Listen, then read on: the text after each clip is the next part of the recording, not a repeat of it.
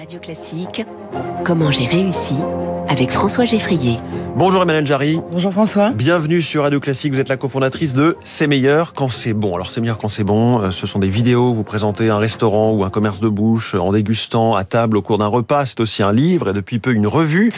Votre parcours est passionnant puisque vous n'avez pas toujours été influenceuse culinaire ou, ou journaliste culinaire. Vous avez fait de l'ethnologie. Oui, tout à fait. J'ai fait dix ans d'ethnologie de la cuisine. Enfin, j'étais étudiante en fait. euh, en Pendant dix ans. Pendant dix ans, oui, parce que j'ai fait un, j'ai commencé un doctorat. J'ai pas soutenu ma thèse, mais j'ai préparé une thèse sur la trufficulture dans le sud-ouest de la France. Et euh, pendant que j'étais étudiante, j'ai proposé à des magazines d'écrire sur la truffe. Et voilà, c'est comme ça que je suis devenue journaliste euh, progressivement. Mais pas que sur la truffe. Non, non, c'est-à-dire que voilà, c'était l'entrée pour le journaliste que j'ai pas fait d'école de journalisme. Ouais. Et euh, et puis petit à petit, bon après Et voilà, pourquoi la truffe? Ben parce qu'en fait, il se trouve que ma directrice de thèse, j'avais d'abord travaillé sur la haute cuisine française et en particulier le restaurant Lucas Carton et je m'étais intéressée aux pratiques de service en salle. Et ma directrice de thèse à l'époque euh, avait une maison dans le sud-ouest de la France. Elle m'a dit il y a un marché très intéressant. Et vous savez, la truffe c'est comme un, un- c'est pas c'est plus qu'un champignon et un produit de haute gastronomie. C'est aussi un produit qui convoque pas mal de fantasmes. Et donc j'ai travaillé sur les représentations et euh, la distinction entre les discours vernaculaires et scientifiques euh, dans la trufficulture. Bon, ça c'est vraiment si on a envie de se replonger dans la Voilà, thèse que ça. vous n'avez pas faite. si Voilà, exactement. Alors quel média a accueilli votre premier article? On est là en 98. Alors c'était Edgar, un magazine masculin, et j'avais fait un billet d'humeur euh, sur euh, la notion de tradition et de création dans le monde de la cuisine. Et puis après, très rapidement, j'ai travaillé pour euh, le magazine Gomio, pour le magazine Saveur, et jusqu'à créer ma propre revue. Il y a eu aussi Paris Match, Air France Magazine, Oui, l'équipe. Et donc 2016, c'est le début de votre aventure C'est meilleur quand c'est bon. Je vais vous interroger un peu après sur le titre, qui est un peu bizarre, mais d'où vous est venue l'idée déjà? De, de ce concept Eh ben, en fait, parce que je travaille pour la presse écrite et qu'il y a un, un système un peu particulier pour euh, parler des restaurants, c'est que souvent on est invité par des attachés de presse et donc on parle des restaurants où on est invité. Il y avait plein de restaurateurs que je visitais Quand en vous dites région. invité, c'est que vous ne payez pas la on ne payait pas, Ouais. voilà, c'est ça. Il y a des repas de presse, hein, euh, soit individuels, soit en groupe. Et hum, en fait, je croisais plein de petits restaurants en France qui me disaient mais comment on fait pour avoir des, des papiers? J'ai dit bah, si vous n'avez pas d'attaché de presse, bon. Et c'est souvent là qu'on va déjeuner, et non pas chez les grands chefs où on est invité. Donc j'ai eu envie euh, d'en parler, d'être- d'avoir cette liberté là. Et comme personne ne voulait me laisser la parole euh, et cette liberté, j'ai dit à Mathieu Pansard, euh, qui est derrière la caméra et qui filme, tu vas me filmer au restaurant euh, pendant qu'on mange et je vais dire ce que je pense. Et pour mieux comprendre, on va écouter tout de suite un extrait pour que les auditeurs se fassent une idée. Là, on est à Bourdonnais dans les Yvelines et on va au restaurant chez Erwan. Là, t'as vu, qu'est-ce qu'il y a marqué? Restaurant Pizza Grill. Ouais. Et là, qu'est-ce que tu lis? Plus de pizza ni à la carte ni à emporter. Euh, Une bah, pizzeria qui fait pas de pizza. ouais, ça commence bien. Ah, je fais plus de pizza depuis bientôt euh, 5 ans, 6 ans, D'accord, et pourquoi? Parce que ça m'embête. Et c'est quoi ce jambon? Alors ça, c'est des cebos espagnols en 24 mois de séchage. On dit bonjour quand on rentre. Il y, a, il y a une grande cave. Il y a, je sais pas, 850, 900 refs. Et combien de bouteilles? Entre 20 et 30 000 en ce moment. T'as pris la dernière bouteille de Corton, toi. Profites-en parce que ça va être plus cher l'année prochaine. Hein.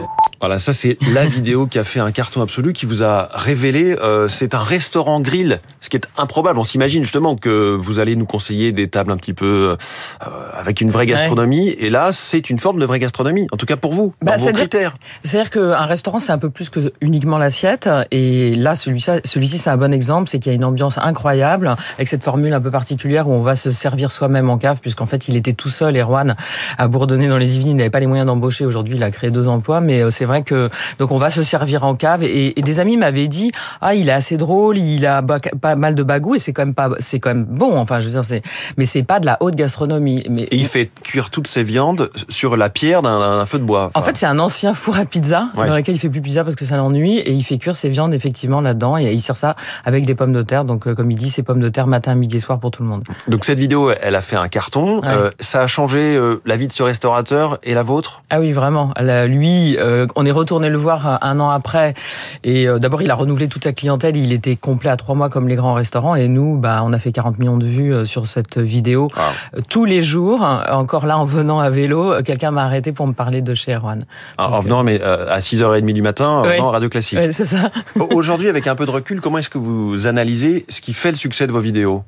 C'est votre ton, c'est euh, justement le fait que vous n'allez pas dans des adresses habituelles? Je pense que c'est un ensemble de choses. Il y a, une, il y a la réalisation de Mathieu Pansard, ça c'est très important parce qu'en fait il y a jamais de voix off, il y a jamais, on fait jamais deux prises, mmh. on recommence pas, c'est toujours on rentre et on filme. Donc il y a cette sincérité, cette spontanéité.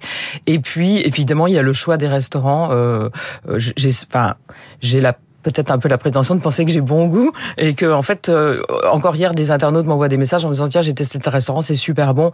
J'ai quelques retours négatifs parce qu'on peut pas mmh. plaire à tout le monde mais globalement quand même je pense que je choisis bien les restaurants et on le présente de manière un peu euh, rigolote et vous vous y allez d'abord puis vous y allez pour les filmer ou c'est euh, j'y vais one shot et on filme? Et eh ben il y a les deux. Pendant longtemps j'ai testé avant et mmh. puis maintenant comme on va beaucoup en région on n'a pas toujours la possibilité de tester avant. Mais encore récemment, on a filmé un restaurant et on l'a pas gardé euh, parce qu'on m'avait dit c'est très bien, j'ai pas aimé. Donc ah euh, vous ne faites pas, de, vous ne diffusez pas de vidéos sur un restaurant que vous n'avez pas. Euh, non, impossible. Vous avez parlé de Mathieu Pansard, qui est donc effectivement votre chef opérateur. Il vous filme. On l'entend aussi. C'est pas une voix off, mais on l'entend puisqu'il est derrière la caméra. C'est aussi votre mari. Est-ce qu'aujourd'hui c'est l'un des deux acteurs principaux, on dire aussi indispensable que vous pour les, les, spectateurs de ah C'est meilleur quand c'est bon Oui, tout à fait. Je pense ça parce qu'en fait, ça, ça, il a pas toujours parlé. C'est arrivé au bout de deux ans. Il s'est lâché il... C'est vous qui lui avez dit euh, je veux t'entendre? Euh, Non, c'est lui qui avait envie de d'écriture de, visuelle un peu différente. Et un jour, il m'a dit euh, écoute, tu vas me laisser faire. Enfin, en fait, il, réalise, donc il me, il me dirige aussi. Et donc, il s'est mis à parler. Et au montage, on a gardé ces, ces questions. Vous avez gardé ces questions, donc aujourd'hui, ça cartonne. Et vous dites, pour revenir à l'histoire des additions, vous dites le prix de la liberté, c'est de payer ces additions. Ah bah oui, parce que c'est pas tant que quand on est invité, on peut pas dire ce qu'on pense, mais c'est qu'il y a des restaurants qui ne vous inviteraient jamais parce qu'ils n'en ont pas les moyens ou qu'ils connaissent pas ce fonctionnement. Donc euh, même aujourd'hui, il y a beaucoup de restaurants qui veulent nous inviter euh, parce qu'ils nous connaissent et on refuse parce qu'on voilà, ça c'est la règle, on paye toutes nos additions, euh, petites, grosses, on s'en fiche, on paye. Est-ce que parfois vous vous disiez 40 millions de vues pour ce restaurateur? Est-ce que parfois vous avez un peu trop bouleversé la vie d'un restaurant qui a été malgré lui un petit peu changé ou alors on lui demande toujours le même plat qui a été vu dans la vidéo? Ouais, c'est marrant que vous disiez ça parce que c'est ça, c'est que les restaurateurs savent euh, si les, les, les, clients viennent de notre part parce qu'ils prennent exactement ce qu'on a pris dans la vidéo. Euh, y a... Est-ce que parfois ils le vivent euh, mal oui, ou est-ce que c'est plutôt des, des, des, bonnes histoires? Oui, oui, non. Parfois, bah, en général, ils sont contents, mais il y a eu quelques restaurateurs. Je pense par exemple à Kevin Marlas dans, à Cahors, qui a un tout petit restaurant où il faisait 25 couverts. Et la semaine qui a, qui a suivi la diffusion, il a reçu 90 appels par jour. Il est tout seul avec sa femme, donc c'était un peu compliqué à gérer. Il, a, il est passé de 25 à 45 couverts. Et je me souviens aussi en Ariège, euh, un, deux restaurateurs, ils ont été euh, vraiment, il y a eu une déferlante, ils ont dû décrocher le téléphone, l'office du tourisme, du coup mmh. les, les, gens appelaient à l'office du tourisme, enfin ça a été un peu compliqué à gérer.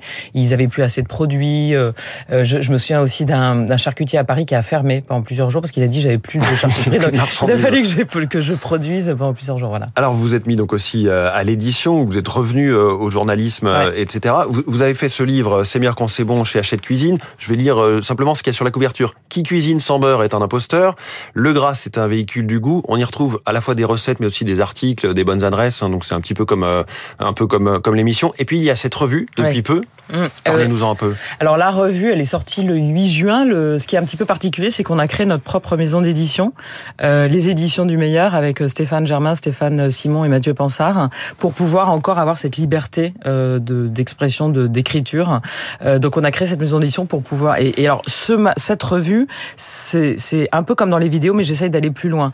Euh, dans les, les vidéos, c'est 4, 5, 6 minutes et on montre ce qu'on mange, mais parfois les restaurateurs nous racontent un peu leur histoire. Enfin, il y a des choses à dire sur la la désertification, par exemple, euh, des villages et tout ça. Donc on essaye d'aller un peu plus loin. Il y a des recettes, euh, il, y a, il, y a, il y a des articles de fond. Euh, on essaye de mettre un peu les pieds dans le plat. Il y a aussi énormément d'adresses, beaucoup plus. Enfin, les vidéos, c'est une vidéo par semaine tous les vendredis à 11h. Mmh. Et dans chaque revue, il y a une trentaine d'adresses. Vous avez refusé de faire des émissions de télé oui. et des pubs pour des, que ce soit des accessoires de cuisine mmh. ou des, je sais pas, des filets de sol. Pourquoi? Bah alors les émissions de télé, c'est parce qu'on me propose toujours de refaire comme à la télé, donc j'irai à la télé le jour où on me laissera euh, faire ce que j'ai envie de faire. Ah, si on vous propose de faire ce que vous faites, mais sur une grande chaîne, vous dites oui. Oui, je dirais oui, parce que j'ai envie de faire du, du, voilà, c'est ça. Et les publicités, parce que j'ai pas envie de défendre des produits euh, qui, qui que je n'aime pas. Oui. Si on me faisait défendre un bon produit, pourquoi pas Mais en général, c'est l'agroalimentaire qui m'appelle et ça m'intéresse pas. Merci beaucoup, Emmanuel Jarry. Je renvoie donc à. Ah, j'ai oublié la question sur le titre. Pourquoi ça s'appelle C'est meilleur quand c'est bon? Bah, je réfléchissais à exprimer cette idée que c'est meilleur que que quand c'est bon que quand c'est mauvais. Et la phrase est venue, je l'ai, je suis vite allée dans le bureau de Mathieu et je lui ai dit, et si on l'appelait C'est meilleur quand c'est bon, il a éclaté de rire comme vous venez de faire et donc j'ai dit c'est pas mal. Voilà, la cofondatrice de C'est meilleur quand c'est bon nous a expliqué tous ses secrets et les coulisses de la création de ses vidéos et de ses livres et revues. Merci beaucoup Emmanuel Jarry d'être venu ce matin. Merci à vous. En direct, on l'a compris, donc à vélo dans Comment j'ai réussi sur Radio Classique. 6h47, le journal de l'économie.